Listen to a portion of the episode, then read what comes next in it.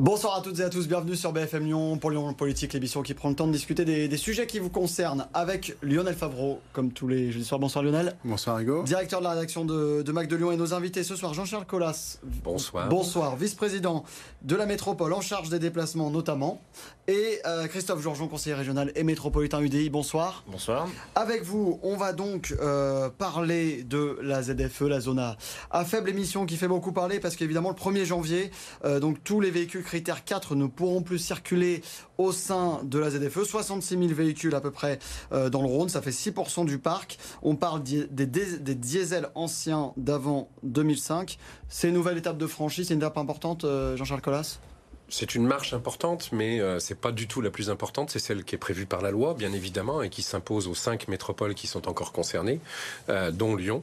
Euh, alors 66 000 véhicules dans le Rhône, mais tous ne rentrent pas dans la, dans la ZFE quotidiennement, loin de, là. Oui, aussi. Euh, au niveau de la métropole, je crois que c'est plutôt 25 000, 26 000 véhicules. Hmm. Hein. on a un taux de renouvellement qui est plus important.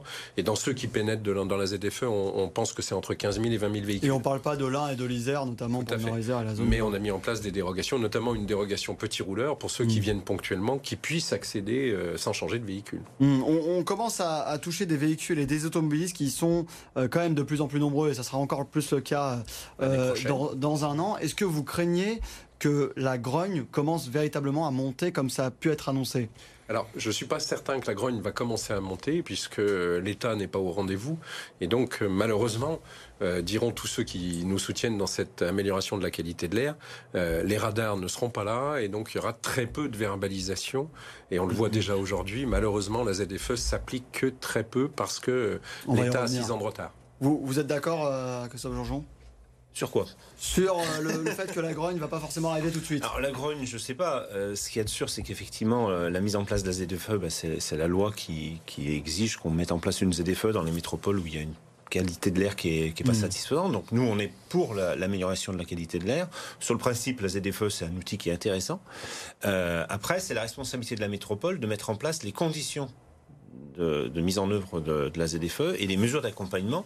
Et c'est là où on, a des désaccords avec, euh, avec la majorité. Euh, on, va pouvoir en parler. Mais vous, vous, étiez monté au créneau sur la première version de la ZFE, qui est un peu plus restrictive, mais vu l'absence de contrôle, qui est un problème récurrent, est-ce qu'il y avait vraiment péril dans la demeure bah, le problème, c'est pas de savoir s'il y a des contrôles ou pas. Ils arriveront. Alors, ils ont effectivement du retard. Ils vont arriver dans un an, mais ils arriveront. Après, le principe, c'est quelle ZFE on veut. Donc, comment, quelles, sont les, règles de la ZFE Comment on la met en place et quelles sont les mesures d'accompagnement L'enjeu, il est là.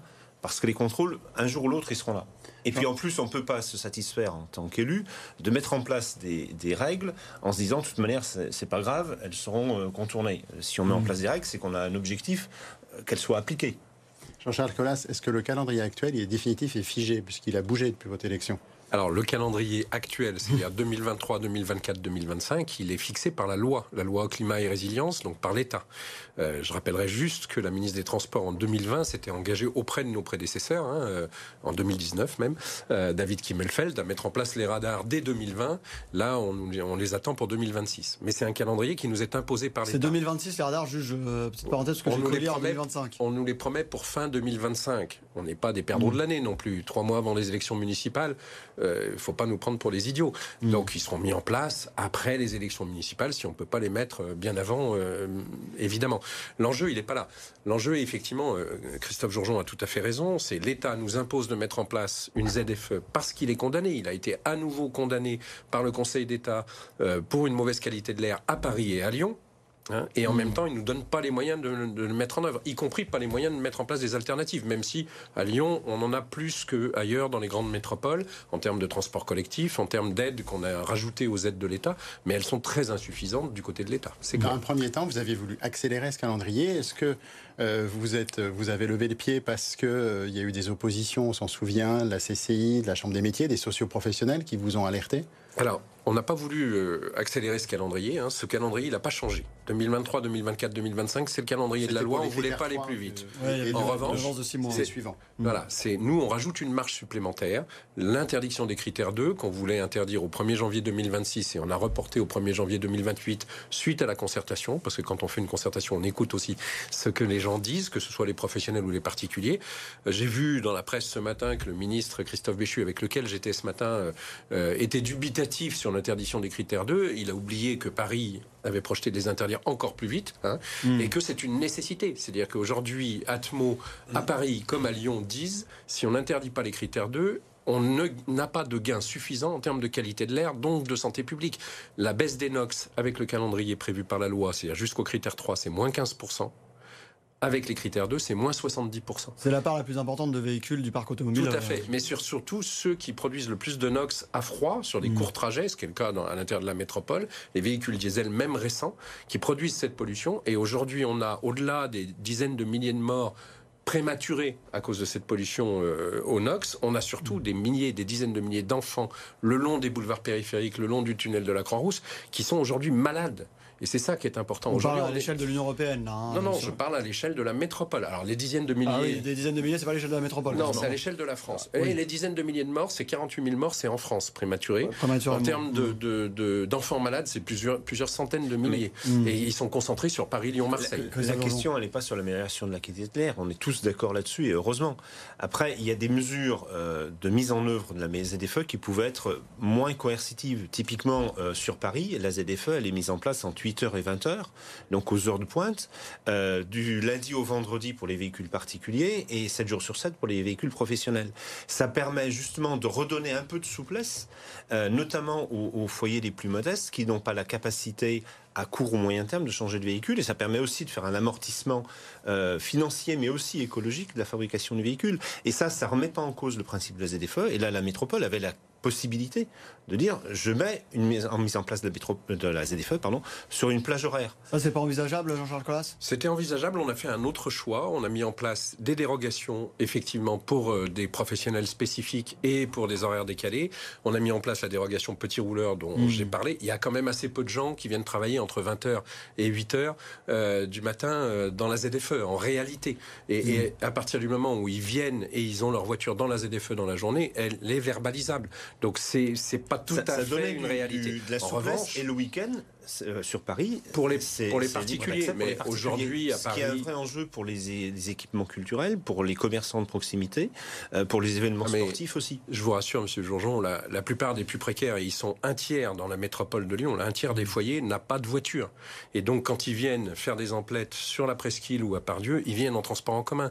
95% des clients du centre commercial de la Pardieu viennent en transport en commun. Donc le nombre de gens qui viennent en voiture est quand même très restreint et c'est pas les Après, plus on sait que les gens L'enjeu, c'est les employés qui ont des horaires décalés. C'est pas sûr que les 30 000 propriétaires de critère 4 ou les 150 000 propriétaires de critère 3 soient euh, des classes les plus aisées de, la métropole. C'est pas les chiffres qui ont été donnés tout à l'heure. c'est les chiffres de, Alors, Est-ce que vous avez aussi assoupli ce calendrier euh, euh, critère 2 parce que des maires d'agglomération, notamment à Villeurbanne, Vaux-en-Velin, de ces communes où il y a des foyers modestes, ont attiré votre attention sur les conséquences sociales? C'est l'ensemble de la, de la concertation, que ce soit les retours des élus, des collectivités locales, des territoires voisins aussi, puisqu'on a concerté aussi les territoires voisins, ou euh, des professionnels qui nous ont amenés à dire on va reporter au 1er janvier 2028. On est en train de discuter avec euh, les professionnels aussi pour faire des dérogations pour certains types de véhicules achetés récemment euh, et qui sont critères 2, effectivement, et qui ont besoin d'être amortis avant d'être changés.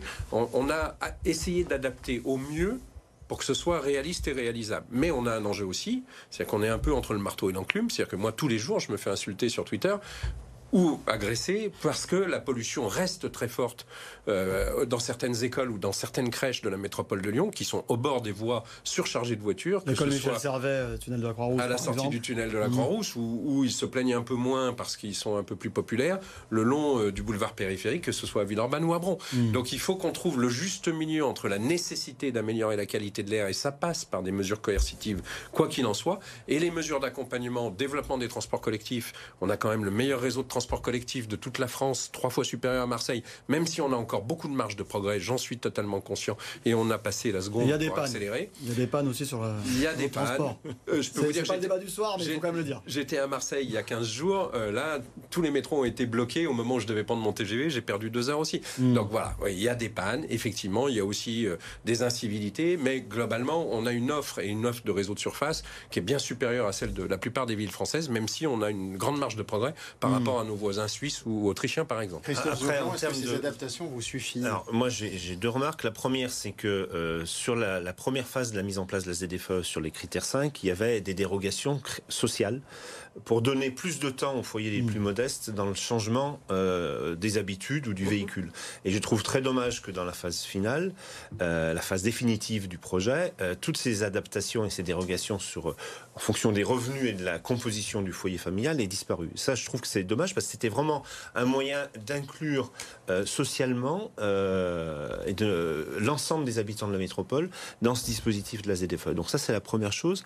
Et la, et la deuxième chose, je pense qu'il y avait quand moyen de mettre en place des mesures d'accompagnement, c'est augmenter la capacité des parcs relais c'est aussi euh, développer des lignes express, des cars express. Euh, la métropole de Strasbourg, par exemple, a mis en place des cars express et des parcs relais euh, gonflé en termes de capacité, mmh. pour justement, à très court terme, apporter une réponse aux, habitants ou aux salariés euh, qui n'ont pas la capacité ou pas la possibilité de passer en mode transport en commun ou de changer de véhicule. C'est un reproche qui vous est fait euh, fréquemment chez les écologistes, de voir restreindre les parcs relais. J'aime beaucoup ce reproche parce qu'il est totalement infondé je veux dire, le nombre de places de parc relais a diminué de 700 places entre, 2020, entre 2014 et 2020, et là on l'augmente. Alors, pas de notre fait uniquement, puisque la création du parc relais à Saint-Gilles-Laval a été lancée sous le mandat précédent, mais on en crée d'autres, notamment à Saint-Germain-au-Mont-d'Or.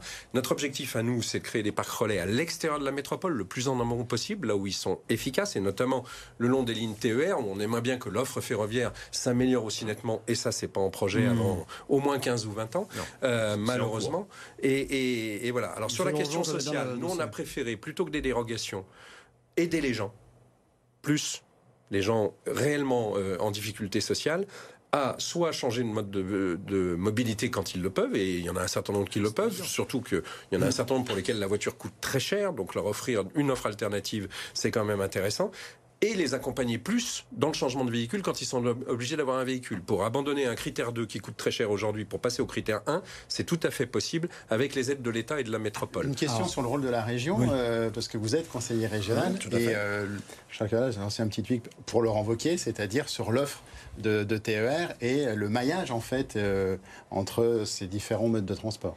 Bah, euh, on a voté vendredi dernier euh, le renouvellement de la convention avec la SNCF pour justement avec un certain nombre de bonus-malus pour obliger la SNCF à être plus performante sur la production qu'elle doit à la région, qu'elle doit aux habitants d'Auvergne-Rhône-Alpes là-dessus, c'est la première chose. Et la deuxième chose, on a voté un plan d'investissement et un, ambitieux projet ferroviaire à 2035 avec près de 6 milliards d'euros d'investissement qui sont mobilisés là-dessus. Maintenant, on attend euh, la position de l'État sur le CPR volet mobilité. Euh, aujourd'hui, il a été signé en Ile-de-France 8, contrat de plan État-région voilà. mobilité. Aujourd'hui, l'État a, signé avec la région Ile-de-France un, CPR à 8,4 milliards d'euros. Hmm. Euh, pour le moment, sur Auvergne-Rhône-Alpes, on est à 150 millions pour 180 millions, je crois, pour les RER e hmm. et 50 millions pour les petites lignes. On n'est pas du tout à la même échelle. Or, Auvergne-Rhône-Alpes, c'est 8 millions d'habitants et Île-de-France, c'est 12 millions. Ça a déjà été pointé du doigt par Laurent Wauquiez. On va continuer. Ça a été mais c'est un, vrai enjeu. Et ça, mm. ça normalement, ça doit se signer à très court terme. Et, là-dessus, on, doit tous se mobiliser, métropole, département, collectivité et bien évidemment la région, pour que l'État soit au rendez-vous, au niveau de l'investissement via le contrat de plan État-région, mais aussi au niveau des, des, des budgets de fonctionnement. C'est-à-dire derrière, on a besoin de fonctionnement pour, euh, pour équilibrer les comptes. Et ça, c'est un enjeu pour la région, mais aussi pour les collectivités Très rapide. Je suis d'accord euh, avec la région que l'État ne met pas assez sur le contrat de plan État-région mobilité sur Auvergne-Rhône-Alpes. Mais aujourd'hui, la région met encore moins que l'État sur ce contrat de plan État-région. Et je voudrais quand même dénoncer un énorme mensonge. 2,7 milliards d'euros sur l'investissement, sur l'infrastructure ferroviaire, c'est un mensonge. Il y a dedans 2,3 milliards qui sont ce que paye déjà la région en fonctionnement chaque année à SNCF Réseau en matière de péage, ce que payent toutes les régions hmm. Qui font circuler des trains. Donc en fait, ça se limite à 300 ou 400 millions d'euros d'investissement sur 12 ans. Voilà le plan. Moi, quand il a été, quand il a été annoncé, j'ai sauté au plafond. Malheureusement, on n'est pas là, on n'est pas là pour faire un débat sur, sur l'infrastructure et sur les, matériels et sur le matériel. Après, il y a les 2 milliards. Euh, Attendez, messieurs, messieurs, messieurs, on va ressortir le débat. Là-dessus, je peux pas laisser dire ça. C'est pas le débat du soir. C'est pas moi qui l'ai dit, c'est les journalistes qui l'ont dit. Jean-Jacques s'il vous plaît, c'est pas le débat du soir. On va revenir sur la ZFE parce que je voudrais qu'on parle des contrôles. Vous vous y faisiez allusion il y a quelques minutes. On a regardé cette semaine. Vous allez voir le reportage de Lauriane Pellao qui a essayé de voir s'il y avait des contrôles et qui a essayé de voir s'il y avait des véhicules également qui n'étaient pas en règle. Vous allez voir, on, a pu constater ça. Bah, vous voyez là, il n'y a pas de vignette critère et c'est une grosse voiture. Sans indication ou avec une vignette critère 4 ou plus, ces véhicules ne sont pas censés circuler dans la zone à faible émission lors des pics de pollution. Selon Luc, la ZFE est donc pour l'instant inefficace. Mais il n'y a aucun contrôle, ce qui fait qu'il y a autant de véhicules euh, qui roulent euh, aujourd'hui qu'en situation normale. Donc pour moi, ça ne sert strictement à rien. C'est de la publicité ou de la communication. Sur ce parking de Vénissieux, quelques vieilles voitures sont stationnées. Ici, beaucoup disent ne pas pouvoir s'en passer. Alors, pic de pollution ou non, les automobilistes continuent de les emprunter, au risque d'être verbalisés. Ah, j'habite un petit peu loin, je ne peux pas porter mes courses. Euh, en fait, euh, j'ai pas le choix. J'ai pas les moyens pour acheter une autre véhicule, tout simplement. Elle consomme pas beaucoup, c'est pas cher, les pièces, ça coûte presque rien du tout par rapport aux autres voitures. Et ça ne demande pas d'être dans un grand garage pour réparer une voiture comme ça. Euh, les temps sont durs, euh, les voitures je garde longtemps euh, parce que j'ai pas trop le moyen de changer comme je veux. Voilà, tout simplement. Depuis plusieurs années, la métropole de Lyon demande à ce que des radars soient installés. Mais ce dispositif dépend aussi de l'État qui a pris du retard.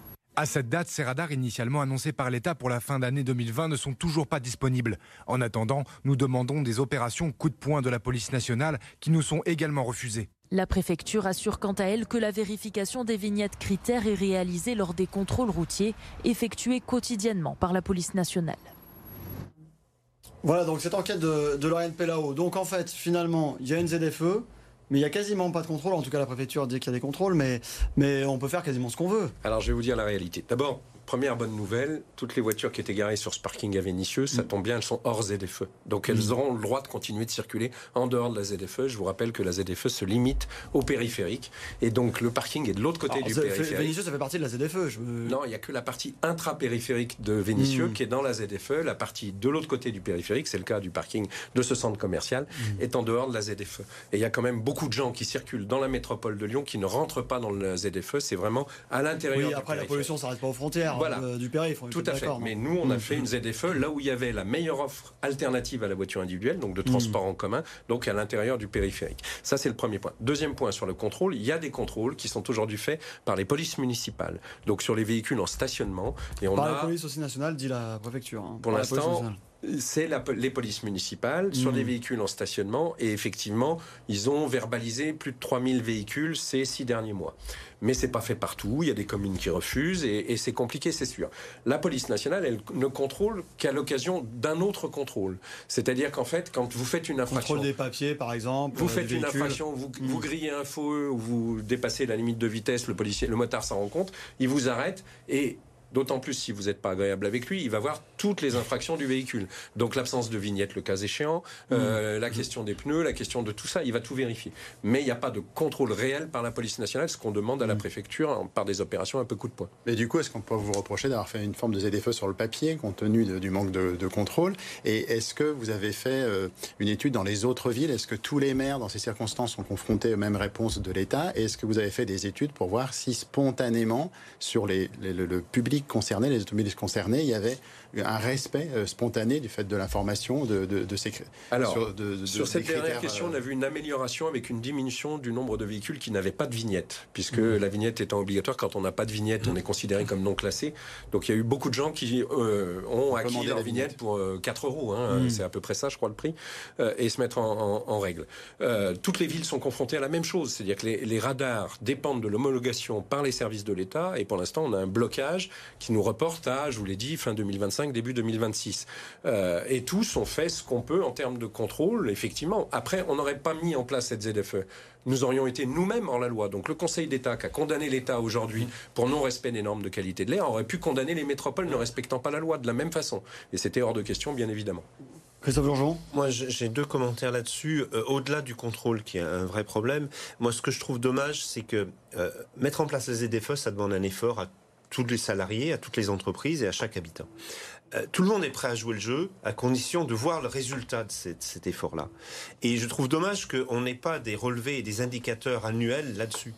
Euh, le meilleur exemple, c'est que la ZFL va améliorer normalement la qualité de l'air sur les NOx, mais elle aura peu d'effet sur les petites particules de 5 et, et dit les PM10. Mais même sur les NOx, on n'a pas d'indicateur annuel. Je donne un seul exemple, c'est qu'il y a 15 jours, à la métropole, on a étudié le rapport développement durable.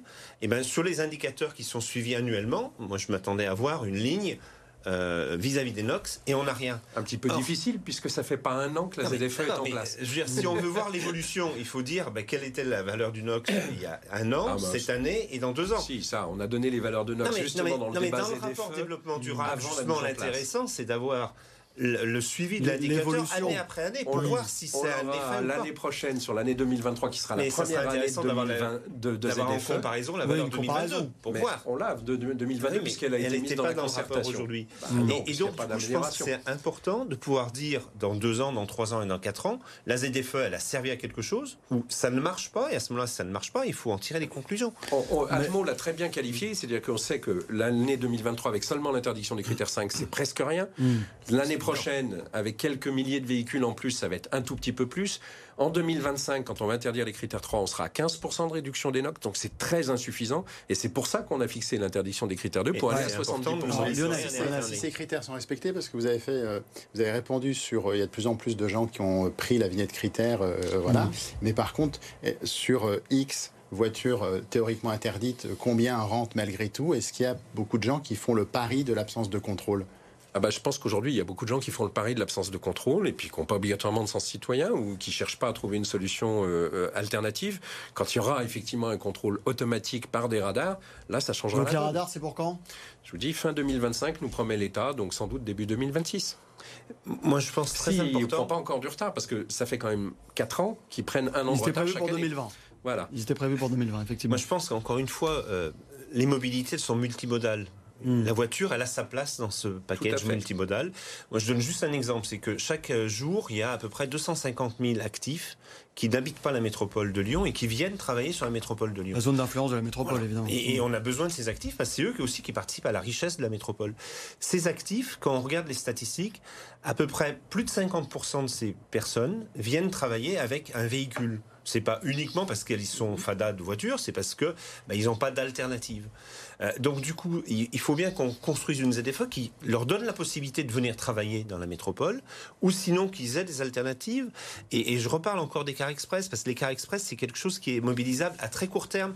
Euh, dans la bonne temporalité par rapport à la ZFE, je donne juste un exemple. On a euh, sur M6, M7 deux cars express qui sont E15 et 10 hmm. je crois, au nord et au sud de la métropole. Aujourd'hui, euh, ils sont actifs de 6h à 20h du lundi au vendredi, avec à chaque extrémité des parkings de 150 ou 200 places. ça pourrait être un vrai outil de gonfler l'offre sur ces cars pour que effectivement les personnes qui n'ont pas le véhicule adéquat puissent se stationner au nord ou au sud de Stax, qui est un axe structurant, et puissent utiliser ces navettes. Et en fait, on n'a euh, pas la même vision parce que nous, on fait les lignes de car express pour aller plus loin, chercher les gens plus loin. Parce qu'on ne pourra pas faire des parkings de 10 000 places à l'entrée de Lyon. Et mm. donc, on a mis en place des lignes de car express. J'étais ce matin avec des élus qui ne sont pas tout à fait des amis politiques. Je pense à la communauté de communes du pays mornantais, par exemple, mm-hmm. où on a mis en place des lignes de car express et qui m'a encore félicité de l'augmentation de l'offre. Je pense au Mont du Lyonnais, où la ligne 2X va être passée au quart d'heure en heure de pointe à partir du 8 janvier. Ça, c'est encore jamais fait. Et plus on rajoute de cars, plus il y a de monde dedans. On a des lignes, la 114, on en a plein qui sont mises en place. On sort du territoire de la métropole de Lyon avec des lignes de bus mmh. et ça commence à marcher. On le fait progressivement. C'est effectivement pas en un jour qu'on fait cette révolution. juste un, mot, messieurs, parce que les assauts d'automobilistes dénoncent souvent la répression permanente parce qu'on parlait des radars. Est-ce que vous partagez un peu cette position qui est une sorte de répression des automobilistes qui n'ont pas forcément le choix, euh, notamment quand ils viennent de loin C'est pas une répression des automobilistes, c'est qu'il y a un hmm. moment, nous vivons tous ensemble dans la même société. Il y a des automobilistes, il y a des piétons, il y a des cyclistes, et en général, on est même plusieurs euh, choses en même temps. Euh, voilà, sauf qu'il faut de la place pour tout le monde. Depuis une trentaine d'années, la voiture a pris la place de tout le monde. Elle hmm. représente moins de 40% de nos déplacements, elle fait 80% de l'espace public. Donc il faut rééquilibrer l'espace, c'est tout. Christophe il faut rééquilibrer l'espace, mais chacun a sa place, y compris les voitures, et, il ne faut pas rééquilibrer non plus euh, exclusivement au profit du, vélo, euh, parfois au détriment des transports en commun. Et cette vision mm. équilibrée, Parfois, elle, elle manque à la métropole. Avec une y a- vision, il y a euh, une citadine vision. Un peu, un peu Mm. citadine et urbaine. Mm. Et encore une fois, il y a la première couronne autour de la, autour de la ville-centre. Et il y a aussi tous les territoires autour. Et c'est important de les prendre en compte. Lionel. Alors vous êtes devenus tous les deux des grands experts de la ZFE des déplacements. Vous occupez aussi d'un plan de mobilité euh, à Gerland, Christophe Jourjon. Est-ce que la ZFE aujourd'hui est définie par l'État? Est-ce qu'il y a encore des incohérences? À une époque, euh, il y avait des pick-up considérés comme des utilitaires. Ensuite, il y a eu des hybrides très anciens qui n'avaient plus droit aux vignettes. Et maintenant, on parle des, euh, de, la, crit- de la vignette collection qui pourrait permettre à des vieux véhicules, pas forcément d'intérêt patrimonial, à, à circuler. Est-ce que cette ZFE, elle est parfaite ou il y a encore des trous dans la raquette ou des incongruités? Christophe Jourjon. Je pense que le- la vignette euh, collection, c'est quand même euh, marginal en, en volume et c'est pas ces, ces véhicules-là qui font le plus de kilomètres. Donc c'est c'est important au contraire de la garder euh, pour, pour le patrimoine historique et culturel de notre, notre pays et de la ville de Lyon qui était quand même un, un territoire de, de l'automobile il y a quelques euh, Est-ce que vous allez viser euh, les SUV comme à Paris? Alors, un, je partage l'idée que les véhicules collection, c'est une bonne idée, mais n'importe quel véhicule de plus de 30 ans peut devenir collection. On a aujourd'hui des- Rapidement, des minute. R14 qui sont vraiment pas patrimoniales, Mm. qui sont de collection. Euh, deux, oui, on va essayer d'expliquer que les véhicules en ville, c'est pas des très gros véhicules, ça ne sert à rien qu'ils prennent de la place. On peut pas le faire à travers la ZFE, on peut pas faire à, à travers la réglementation de l'État. Donc on le fait à, à travers le stationnement.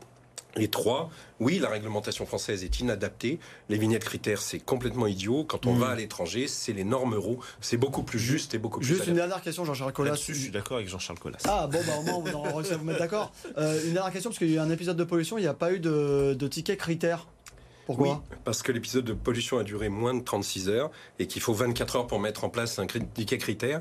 Et Ah, le temps c'est- qu'on le mette en place, on nous annonçait Mais c'est qu'il pas allait une être levé. problématique quand même Voilà. ça C'est pas une problématique parce que le, critère- ça ticket critère, c'est quelques usagers, sérieusement. bon. C'est très peu de monde. Malheureusement, c'est pas ça qui fait le report modal. Euh, et c'est pas le prix qui fait le Hmm. report modal, mais l'offre. Bon, merci messieurs, merci Lionel. Merci. Euh, merci à vous de nous avoir suivis, merci à Jérémy Pain euh, qui, est, qui est en régie, et puis passez de bonnes fêtes. On se retrouve l'année prochaine pour Lyon, pour Lyon Politique.